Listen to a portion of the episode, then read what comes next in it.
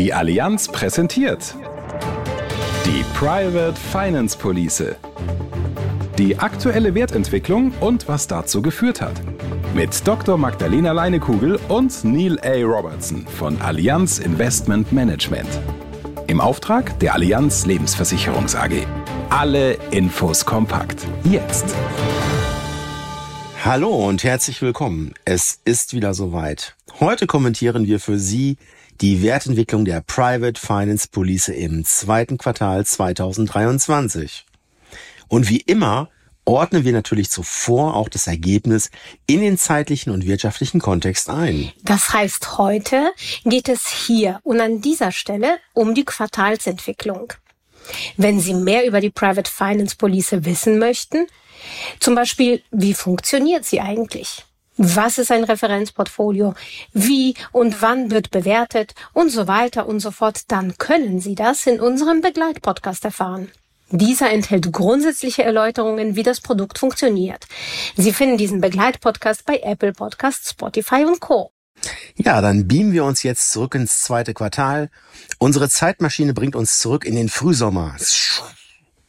Das zweite Quartal stand wirtschaftlich weiterhin im Zeichen von Inflation, weiterer Zinserhöhungen der Notenbanken und auf einer schwächelnden Konjunktur. Magdalena, dann lass uns mal schauen, was genau passiert ist. Beginnen wir mit der Inflation. Die gute Nachricht vorab. Die Inflation ist weiter zurückgegangen. Zur Erinnerung, ungefähr vor einem Jahr, also im Oktober 2022, lag die Inflationsrate bei unglaublichen 10,6 Prozent. Das war übrigens der höchste Wert, der seit Bestehen der Eurozone jemals gemessen wurde. Ende Juni diesen Jahres betrug die Inflationsrate rund 5,5 Prozent. Aber machen wir uns nichts vor, das Niveau ist immer noch hoch und liegt noch weit entfernt von dem mittelfristigen Inflationsziel von zwei Prozent, das die Europäische Zentralbank, die EZB, definiert hat. Ja, und klar, der Rückgang ist moderat. Aber auch hier sehen wir, dass die Aktivitäten der Zentral- und Notenbanken wirken. Beispielsweise hat die EZB die Leitzinsen im zweiten Quartal gleich zweimal erhöht, von 3 auf 3,5 Prozent Ende Juni. Und gleichzeitig hat Christine Lagarde, die Präsidentin der EZB, verkündet, dass sie noch kein Ende bei den Zinserhöhungen sieht. Wobei wir auch sehen sollten, dass die Inflationstreiber sich verändert haben. Noch vor einem Jahr wurde die Inflation stärker von externen Ereignissen angefacht. Stichworte sind Angriffskrieg Russlands oder der Energieschock. Heute sind es auch die durch Preiserhöhungen steigenden Unternehmensgewinne und natürlich steigende Tarifabschlüsse und Löhne.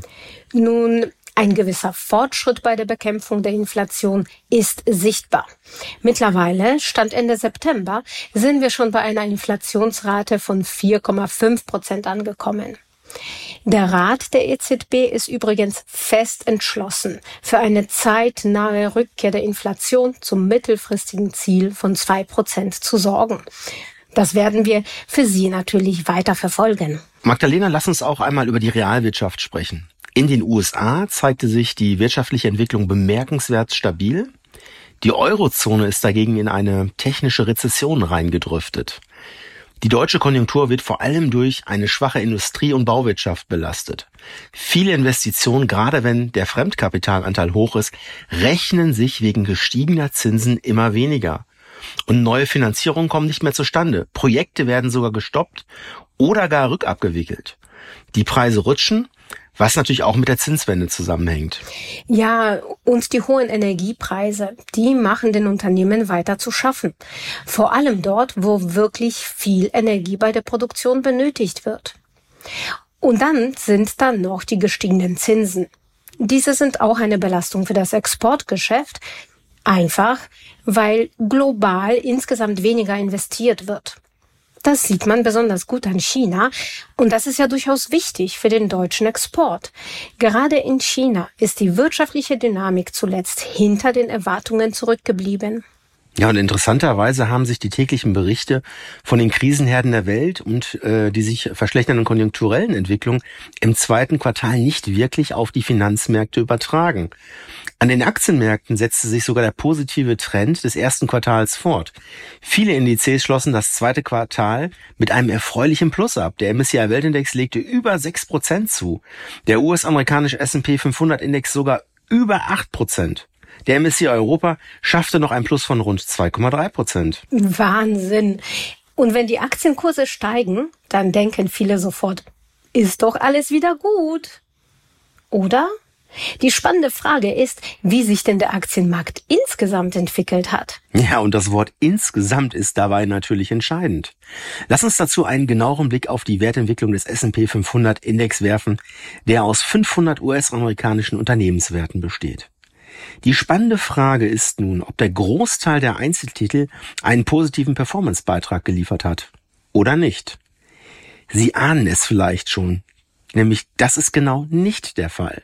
Einige hochbewertete Schwergewichte des Index, wie zum Beispiel Apple, Microsoft, Nvidia, ziehen die Durchschnittsbewertung deutlich nach oben. Die positive Wertentwicklung wird im Wesentlichen von 15 Unternehmen getragen, die zusammen ein Gewicht von rund 35 Prozent am Index haben.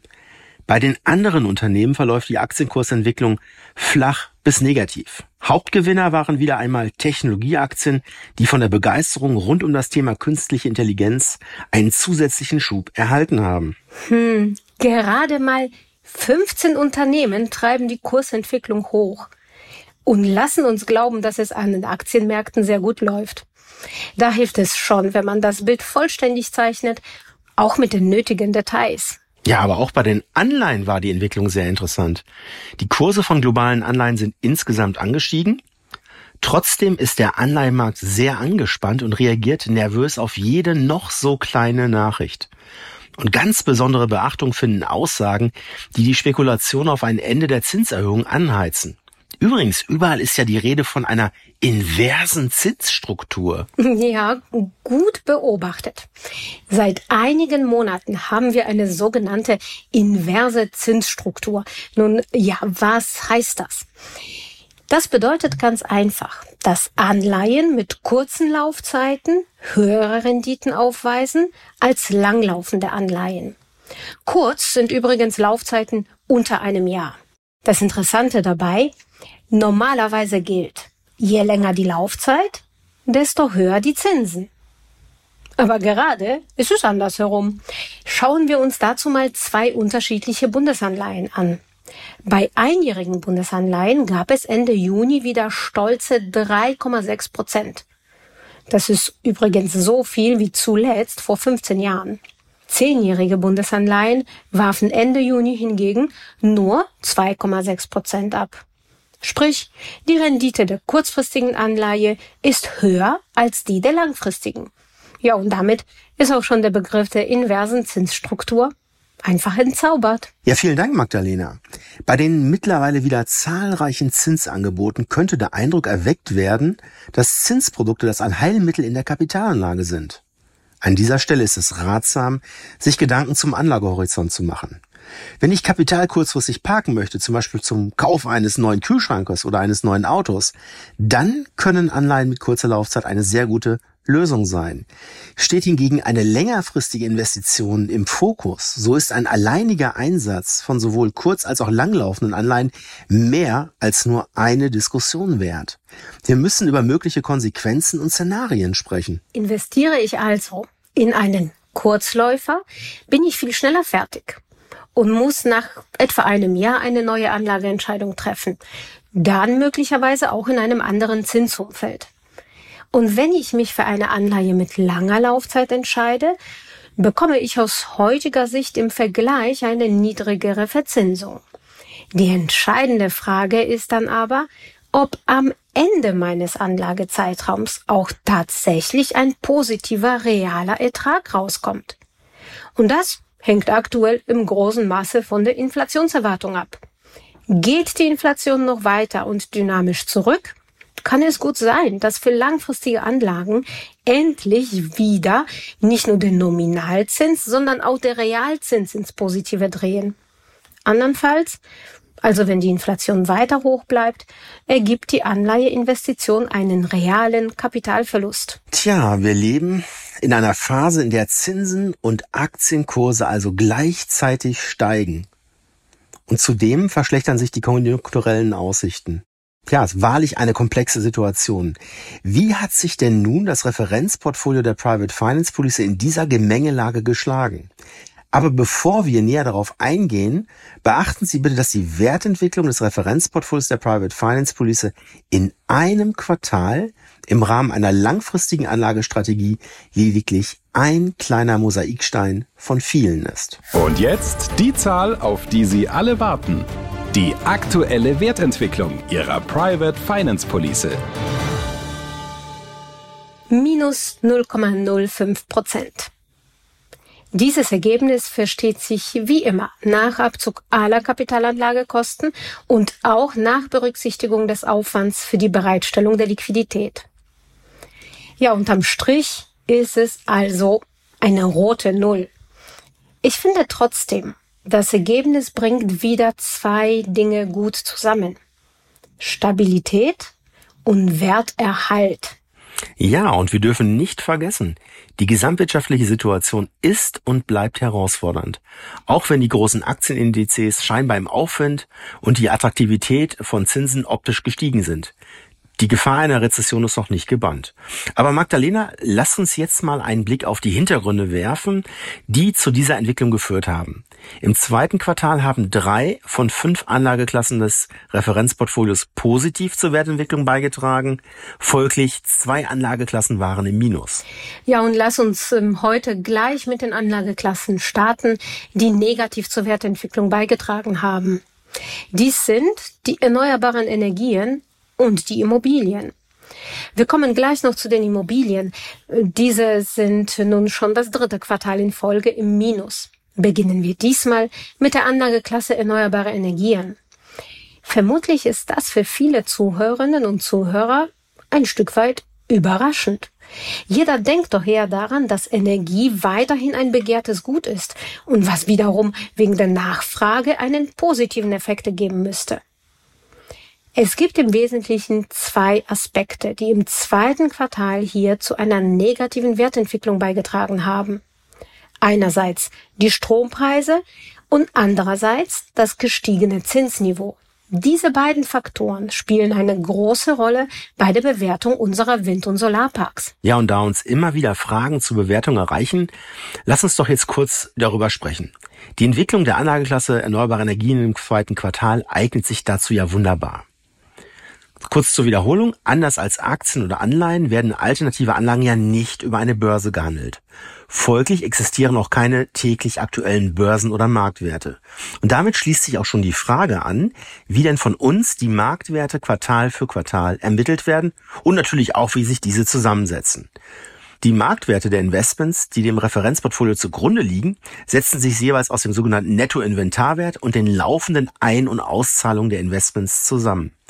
Da für alternative Anlagen ja kein beobachtbarer Marktpreis vorliegt, erfolgt die Ermittlung des Marktwertes der Investments auf Basis marktüblicher anerkannter Bewertungsverfahren. Diese üblichen Bewertungsverfahren helfen uns dabei, den Preis zu finden, der die gegenwärtige Markterwartung an ein bestimmtes Investment reflektiert. Das ist übrigens auch nichts anderes als das, was ein professioneller Anleger beim Kauf einer Aktie machen würde. Ein professioneller Anleger würde sich bei seiner Kaufentscheidung niemals nur auf den Börsenkurs verlassen. Er würde sich trotz des bekannten Kurses ein Modell bauen.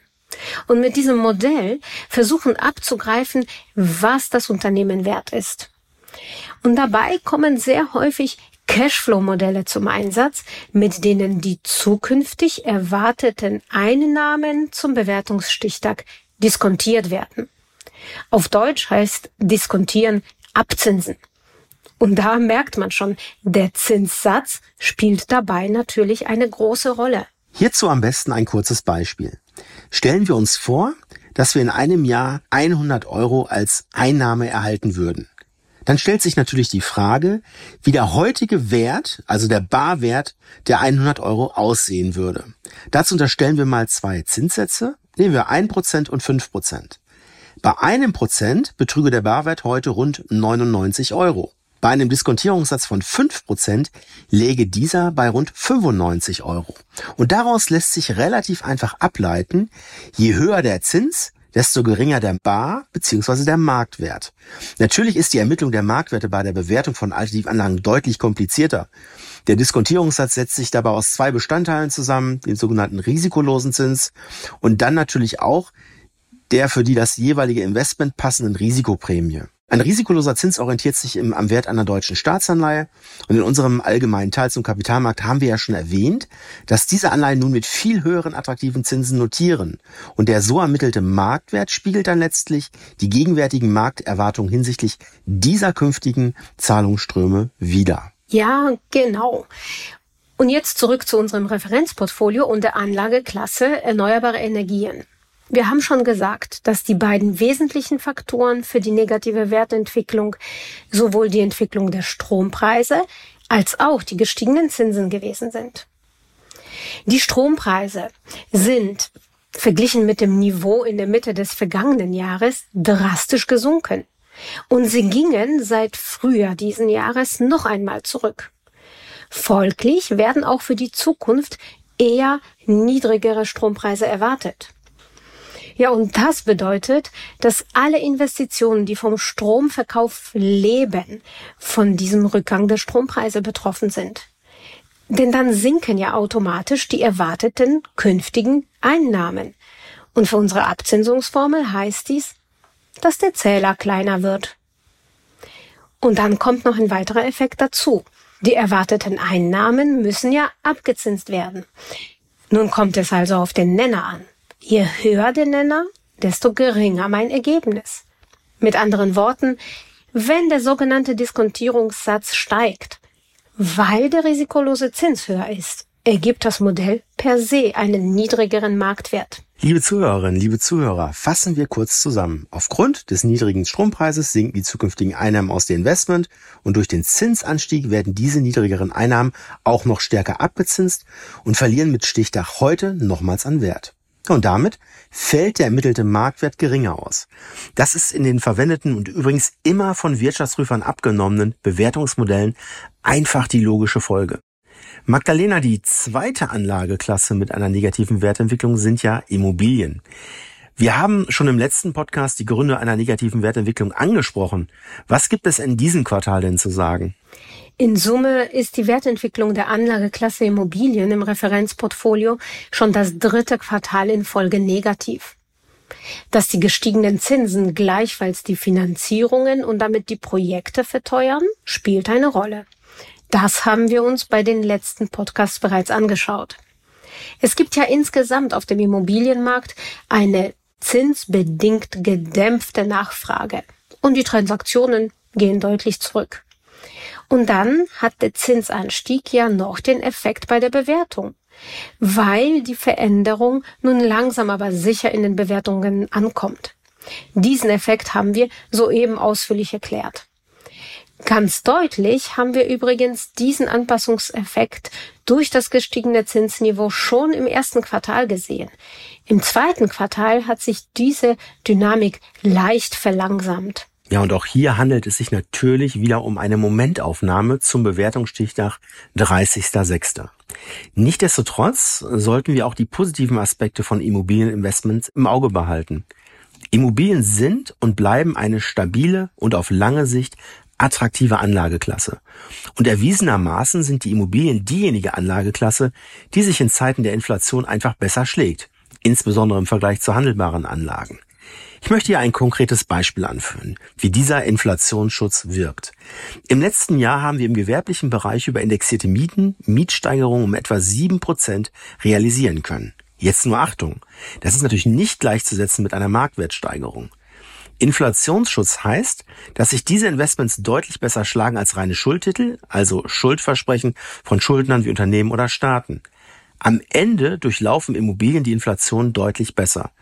Natürlich sind Immobilien alleine durch den gerade beschriebenen zinsbedingten Diskontierungseffekt erstmals ein Stück weit im Wert gefallen.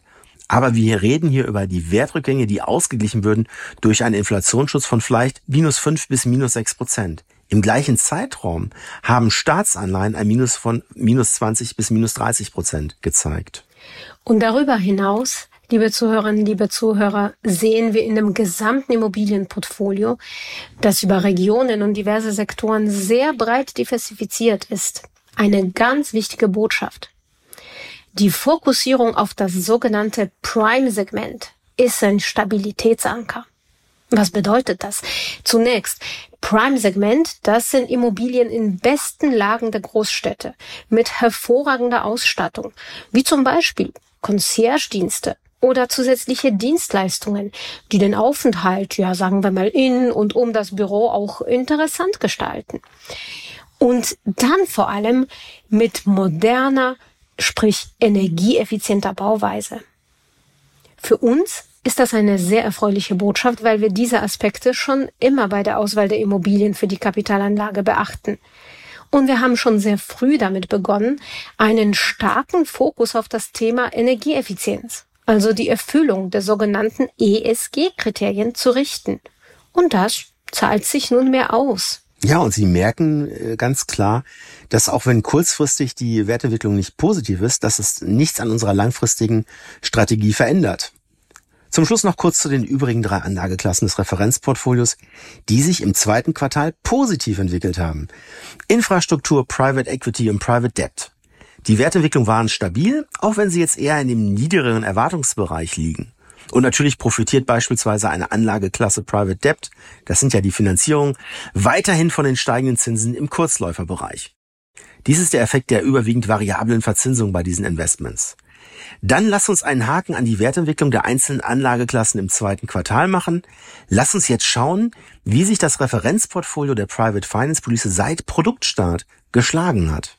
Seit Auflage Ende 2019 also mittlerweile nach 14 Quartalen, liegt die durchschnittliche jährliche Wertentwicklung des Referenzportfolios bei 6,77 Prozent.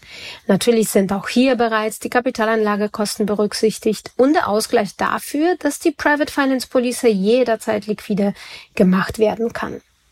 Ja, 6,77 Prozent Vielleicht noch ein kleiner Hinweis. Dieser Wert liegt weiterhin innerhalb unseres Erwartungshorizonts. Aktuell sogar eher am oberen Ende der Skala.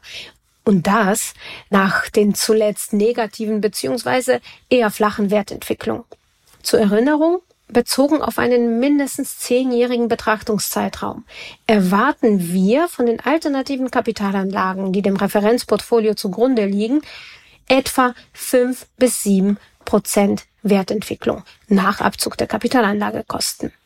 Tja, und wie hat sich nun das Referenzportfolio im Vergleich zu anderen Sachwerten wie Aktien geschlagen? Wie immer vergleichen wir die Wertentwicklung des Referenzportfolios der Private Finance Police mit denen des MSCI Weltindex und des MSCI Europa. Durch die positive Performance im zweiten Quartal liegt der MSCI Weltindex Stand Ende Juni mit einer annualisierten Wertentwicklung von über 9% mit rund 2,8 Prozentpunkten vorne. Die europäischen Aktien liegen mit einer annualisierten Wertentwicklung von knapp 5,7 Prozent, rund ein Prozentpunkt hinter der Wertentwicklung des Referenzportfolios. Betrachten wir noch die Volatilität, so fällt diese von der Private Finance Police im Vergleich zu Aktienindizes deutlich geringer aus. Die sogenannte annualisierte Dreijahresvolatilität liegt unter fünf Prozent.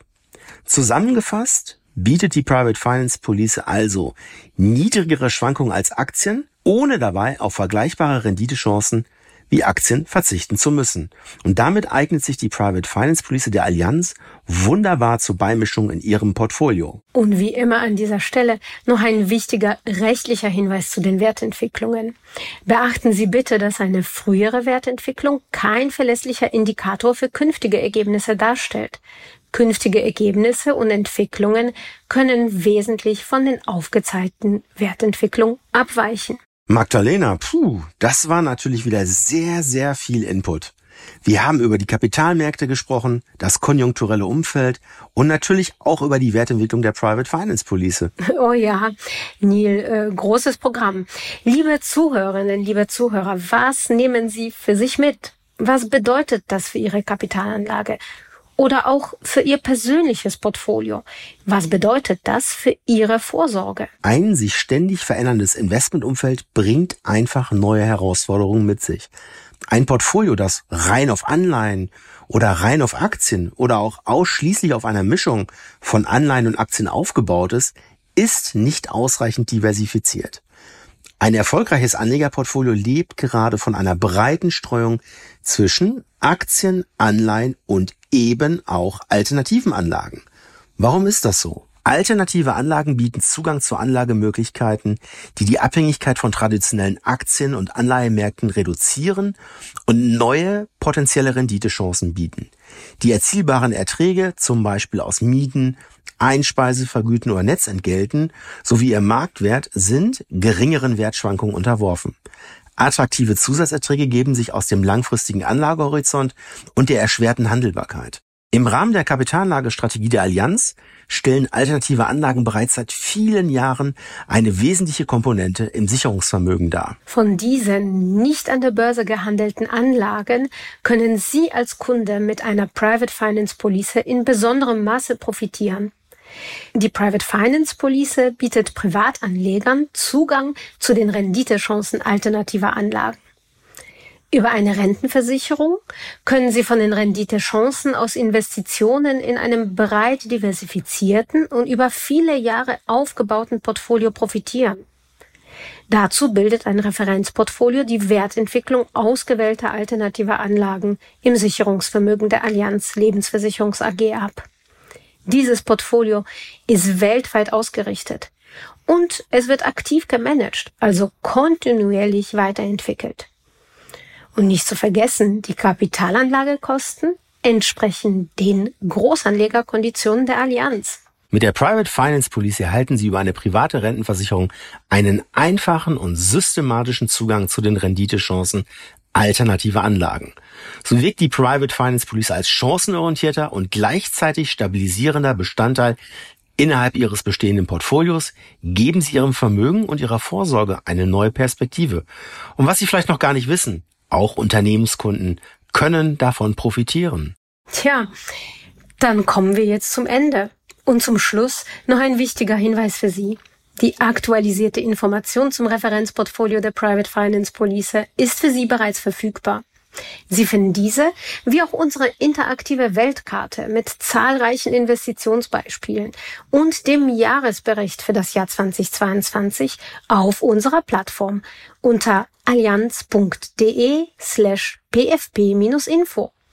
Und hier finden Sie auch unseren Begleitpodcast. So, und für heute war es das wieder. Wir bedanken uns für Ihr Interesse. Falls Sie es noch nicht gemacht haben, abonnieren Sie den Podcast am besten gleich bei Apple Podcasts, Spotify und Co. Dann bekommen Sie direkt eine Info, sobald die neue Folge online ist. In diesem Sinne, machen Sie es gut und bis zum nächsten Mal Anfang Januar. Tschüss. Tschüss. Das war der Podcast zur Private Finance Police Ihrer Allianz. Teilen Sie diesen Podcast gerne mit Menschen, die sich ebenfalls für diese Police interessieren. Und bis zum nächsten Mal.